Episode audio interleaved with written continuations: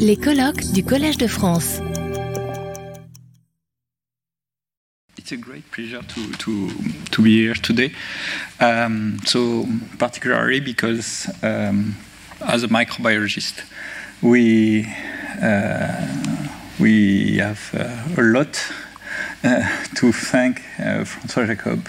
Uh, so, so it's a real honor to, to be here today.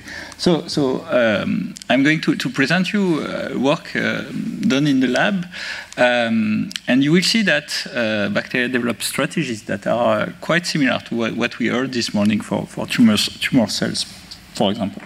So, First, let me introduce to, to one notion that uh, should be familiar to most of you now. Uh, it's the microbiota. And uh, today we are going to focus on the gut microbiota. Uh, so, the microbiota is a community of microorganisms, bacteria, fungus, uh, viruses. They populate our digestive tracts, and uh, our digestive tract contains trillions of, of these bacteria.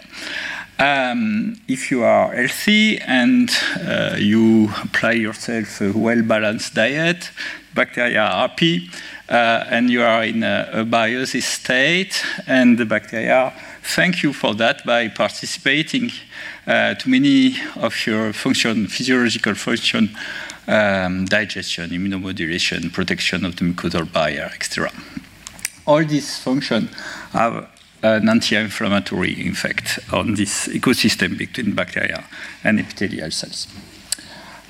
Uh, unfortunately, in, in different uh, pathological conditions such as uh, inflammatory bowel disease, ulcerative colitis, Crohn's disease, um, you have permanent or chronic inflammation of the digestive tract.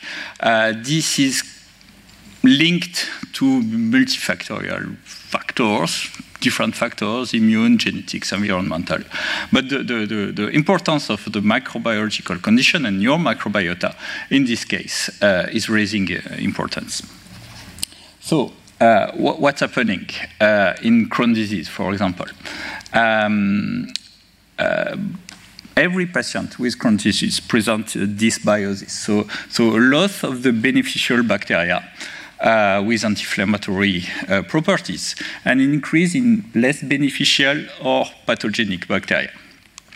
Uh, this leads to a reduction of the ability of the mucosal barrier to protect uh, your tissue from the, the, the lumen bacteria, some uh, infiltration of the bacteria in the lamina propria, and uh, here they encounter macrophages. Uh, this leads to activation of the immune response, uh, and uh, the inflammation is self uh, destroying this epithelial barrier and uh, favoring the, the, the, leakage of bacteria in your tissue. Um, several years ago, a new class of bacteria called adherent invasive E. coli has been identified in Crohn's disease patients. So uh, this family of bacteria uh, populate the gastrointestinal uh, tract of uh, Crohn's disease patient, but they can also be found uh, inside the immune cells of the lamina propria. they have three uh, they, they, they, are, they present a high prevalence in Crohn's patients. Most of the patients present monocolonization by one or two strain of uh, this uh, phylogroup. Uh, they are distinct, distant phylogenetically. So in this way, we cannot define them by a genetic mark, but we define them by three properties. So the adhesion, to the epithelial cells, the ability to invade epithelial cells, and the ability to survive within macrophages. Uh, a third um, uh, property has been recently demonstrated or observed, not demonstrated. IAC are found uh, in colon cancer tumors uh, with a high prevalence also. Uh, this first step is common to most pathogenic E. coli. So adhesion is uh, the reason why uh, food poisoning by E. coli uh, lead to uh, disease. Uh, they adhere to your epithelium and secrete toxins uh, that make you sick. But the two other steps were only characterized for cousin of E. coli, such as Salmonella, Shigella, Yersinia. Uh, this is the first uh, group of E. coli that is able to invade epithelial cells and survive within macrophages. So, uh, in the lab, we are interested in this step, the survival in the macrophage, because uh, these bacteria here encounter a lot of stress. Um, um, differently from other pathogens, they don't escape the lytic pathway um, that is supposed to kill the bacteria in the macrophage.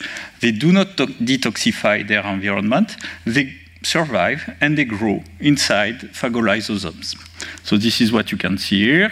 Uh, lysosomes are marked by the LAMP1 markers, and you can see that as soon as one hour post-infection, the bacteria in red are contained uh, in blue lysosomal compartment. And this stay for all the kinetics of infection.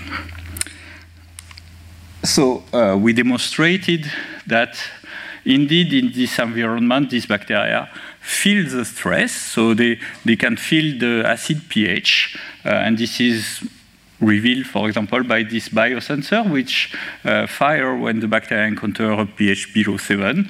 You can see that most of the bacteria are, red, are green, suggesting that they encounter this pH. But same thing is true for oxidative stress or toxic compounds. All these bacteria are in stressful environment. Another thing that uh, is important is that these bacteria, they are addicted to inflammation.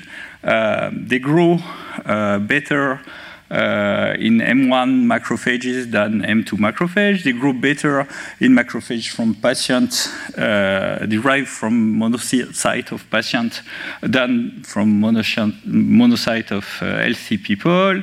Uh, they grow less if the patient were treated with anti-TNF uh, molecule, etc. So, so they, they like this inflammation uh, status. So, if you follow uh, the kinetic of infection at the population level, you can do an infection and count the number of viable bacteria at different time point after infection. So what we observe is this kind of curve.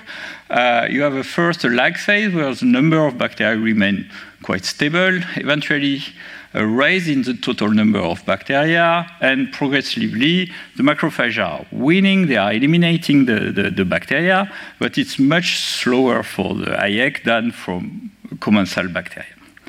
Uh, we can recapitulate this uh, at the single cell level. Here you can see bacteria in red, macrophage. Starting from a few bacteria here, the population is going to, to increase. Uh, this corresponds to this trace. So in this case, we, observe a net increase of the population number of bacteria uh, with a generation time of two hours. But very frequently, we also observe the two other uh, outcome, either stabilization of the population number or decrease of the bacterial population. So let's focus first on this first phase, the lag phase, which is common uh, between IEC and commensal bacteria.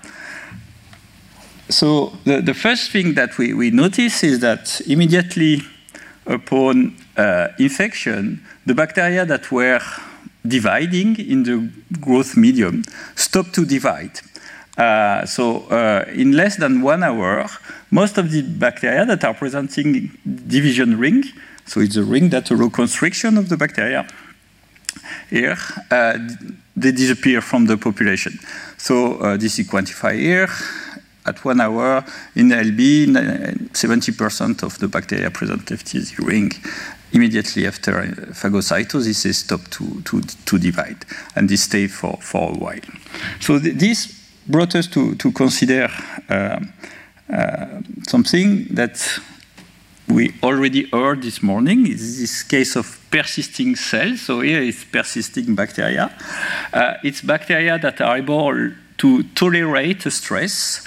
Uh, and in the, in the case of bacteria, they are able to tolerate the stress because they are not dividing. Uh, so, so here I put uh, the result uh, we can observe if you do a killing curve uh, with a bacterial population, you immediately kill with an antibiotic, you immediately kill most of the population, and a few cells remain uh, that haven't been killed uh, by, the, by the antibiotic. Uh, if you wash the antibiotic, you reproduce the same curve, so they are not resistant. Uh, and uh, they are not tolerant. So tolerance in bacteria is defined as the way um, bacteria, the whole population of the bacteria survive better than uh, bacteria in different conditions. So tolerance can be genetically encoded or environmentally triggered, and persistence is just a subset of the population uh, that uh, tolerates the bacteria, tolerate the, the antibiotic. So if you go to this movie, you can see that this bacteria is tolerating the stress that uh, we have applied here. Can show you again. So this antibiotic is uh, blocking division, the cells are elongating, and they will explode uh, a little bit after the, this movie because they cannot support the, the turbo pressure. But this bacteria that uh, has apparently a slow metabolism is indeed so we, we consider that, okay, maybe um, these bacteria that are not dividing in the macrophage are not dividing because they are persister. Uh, and so we perform uh, this assay. So we infected macrophages with bacteria. Immediately after, or one hour after, we lyse the macrophage and we submit the bacterial population to an antibiotics. And we count the number of persisters. So this is what we observe in the test tube, and this is the result after macrophage infection for one hour or 24 hours. So you, you see a huge increase in the number of bacteria, bacteria tolerating uh, the antibiotic after the, the, the, passage in the macrophage. So the, the, easiest explanation will be, okay, the, stress generated by lysosome uh, are responsible for this switch, and the bacteria switch from replicative to non-replicative because they are stressed by acidity or oxidative stress. And actually, this is not the case. So uh, here it's an experiment where we perform an infection, we follow acid stress response, but we can follow the uh, stress response with uh, green reporter, and we do that either in untreated macrophages population or macrophages treated with bifidobacterium, which block lysosome phagophore fusion and therefore block acidification and oxidative stress of the vacuoles. So you can see at that at time zero of infection, most bacteria are red in both situations. Now, in the normal condition, bacteria turn red. The population, in some cases, increase a little bit. Uh, okay. When you do the experiment in bifidobacterium, if I do this experiment with bifidobacterium, you see that the bacteria, they don't turn red, uh, except for a few, but they don't multiply. So, so just removing the stress is not sufficient to allow the bacteria to multiply. So this uh, result was puzzling, and we, we, searched for a long time what could be the reason for, for, for that, why removing the stress is not sufficient to, to allow the bacteria to multiply. Uh, and uh, screening for different stress response, we, we found one uh, which is very efficient uh, at limiting the number of viable bacteria and limiting the number of persister bacteria. So this is what we observe in wild type. This is what you observe uh, in a condition where you treat with bifidobacterium. You see that you have no change in the number of persisters, no change in the number of viable bacteria. Uh, this is if you uh, mutate the acid re stress response, little effect. But when you mutate the stringent response, so SR is stringent responses, you decrease a lot number of viable bacteria, six hours after infection, and you decrease a lot the number of persisters that the bacteria is able to, to form. So what's this stringent response? Actually, stringent response is the ability to sense the nutrient uh, availability in the cell. Uh, amino acid deficiency lead to uh, the positioning of uncharged tRNA in ribosomes, the activation of an enzyme called RAIL-A, and RAIL-A allows the synthesis of PPGPP. PPGPP binds to different proteins, but one of them is a transcription factor called DKSA. DKSA and PPGPP inhibits transcription of ribosomal proteins, and this is very useful because you don't have amino acids, so you don't want to translate here. And you can see that all the, the gene involved in uh, ribosomal protein synthesis are downregulated in the macrophages. Uh, and PPGPP also, uh, with DKS, activated the synthesis of uh, amino acid biosynthesis, the gene of amino acids biosynthesis. And you can see that some of them, but not all, are overexpressed uh, in these conditions. So indeed, uh, stringent response is induced in the, in the macrophage. And our idea is, is the following. Though. So our working uh, um, model right now is the following. Dividing bacteria once they are phagocyted, they are um, contained in, the, in a closed environment of this vacuole where they quite rapidly deplete the nutrients that have been phagocyted with them. Uh, and this creates a signal that transfer through the stringent response to block the multiplication of the bacteria. If they are not able to do that, um, either they will die immediately, we don't know, but they will surely die because of the uh, lysosome fusion that will bring all the toxic compound that I presented you before. So this state allows bacteria to tolerate the macrophage stress, but also uh, the antibiotic. So in, in the few remaining min minutes, I will just show you what's happening after that, when some of these bacteria are able to uh, exit from this state uh, and multiply. So this is these two uh, phase of the of the kinetics. We use two uh, complementary genomic assays that are quite similar to, to what we, we heard this morning. The, the TRADIS is a selection assay uh, where you don't go with CRISPR, but you go with transposon to select uh, genes that are important for the viability in a given condition. Uh, and RNA-seq, you all know what, what's RNA-seq. So we looked here in this quadrant, what are the genes that are important for survival and the genes that are overexpressed in the macrophage. We picked up uh, several clusters, and, and, to make a long story short, we end up with these two elements that are critical for this given bacteria to survive within the macrophage. The first thing is that the bacteria need to assemble a matrix, so an exopolysaccharide and amyloid fiber around uh, each bacteria. So it's a, matrix that is secreted by the bacteria. Uh, it looks like a biofilm, but uh, the originality is here. It's the biofilm formed with a dozen of bacteria, while biofilm formed on cheese or uh, uh, catheter are formed with millions of bacteria. Here you have a biofilm with few bacteria. And the other uh, important element for uh, this multiplication is the ability to mess up with metal ion uh, homeostasis in the macrophage. Uh, are working on that, and it's not really clear, but at least for iron, uh, the bacteria uh, need to express an iron transporter, an iron capture system. Um, at the moment uh, where it starts to multiply. And we know that uh, this expression is required for the multiplication. Uh, but we are not really sure uh, currently that iron is the, the, the, good target. It might be another metal ions. So uh, I just finished by showing uh, what we are doing now, we are trying to, to identify what the fate of these bacteria once they have formed a community. Uh, and uh, it's not trivial because they, they, they show different behavior. Uh, and this movie will illustrate uh, this type of behavior.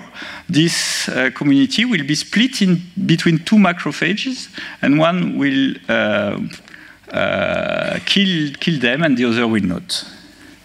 Uh, and uh, in this uh, case, the macrophage will die and will disseminate the bacteria. So now I show you the movie, if I may. Yes. So you see the splitting of this community in two, the death of these bacteria, at least they disappear, and while in this one, they, they stay uh, as they are. And here you're going to see the death of this macrophage up and dissemination of the first community and then dissemination of the second community. So we are, we are trying, according to the genetics of the bacteria, to the macrophage uh,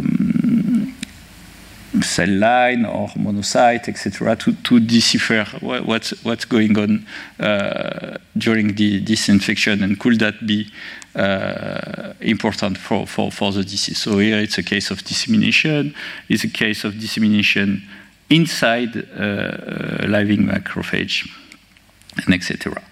Um, so uh, macrophage can also be killed by the bacteria, and the, the vacuoles are captured by another macrophage. Uh, while there is antibiotic in this medium, so, so this, uh, these uh, vacuoles preserve the bacteria from antibiotic killing. Okay, I stop here. Uh, so the take-home message are uh, within this environment, this uh, community of bacteria present a high antibiotic tolerance. Uh, so the, this community can be called the intracellular bacterial community. They are heterogeneous. They are populated with replicative and dormant bacteria. Uh, we have a production of biofilm matrix, uh, the need to capture iron or other metal ions. This can uh, lead to a long-term protection niche. So in, in, the, in, the, um, in cells, it's up to five days, but um, we don't know uh, anything about what uh, what the persistence of this niche uh, in the, the patient, for example. Uh, this uh, can lead also to rapid dissemination, as I show you. Uh, and we are questioning now question things about uh, exchange of genes that could uh, stimulate evolution of this bacteria uh, in this environment, exchange of goods, could they contribute to the chronicity of the disease? could they explain failure of therapeutic assay with, with antibiotics on, during Crohn's disease? Um, so uh, the work I presented today has been performed by uh, Gaël Demar, Victoria Prudent, Parul Singh, mainly that left the lab and now uh, are uh, performed by Emma, Nicole, and Sylvie, uh, and Stefan uh, on the, in the group. Thank you very much. Thank you very much. Retrouvez tous les contenus du Collège de France sur www.colège-2-france.fr.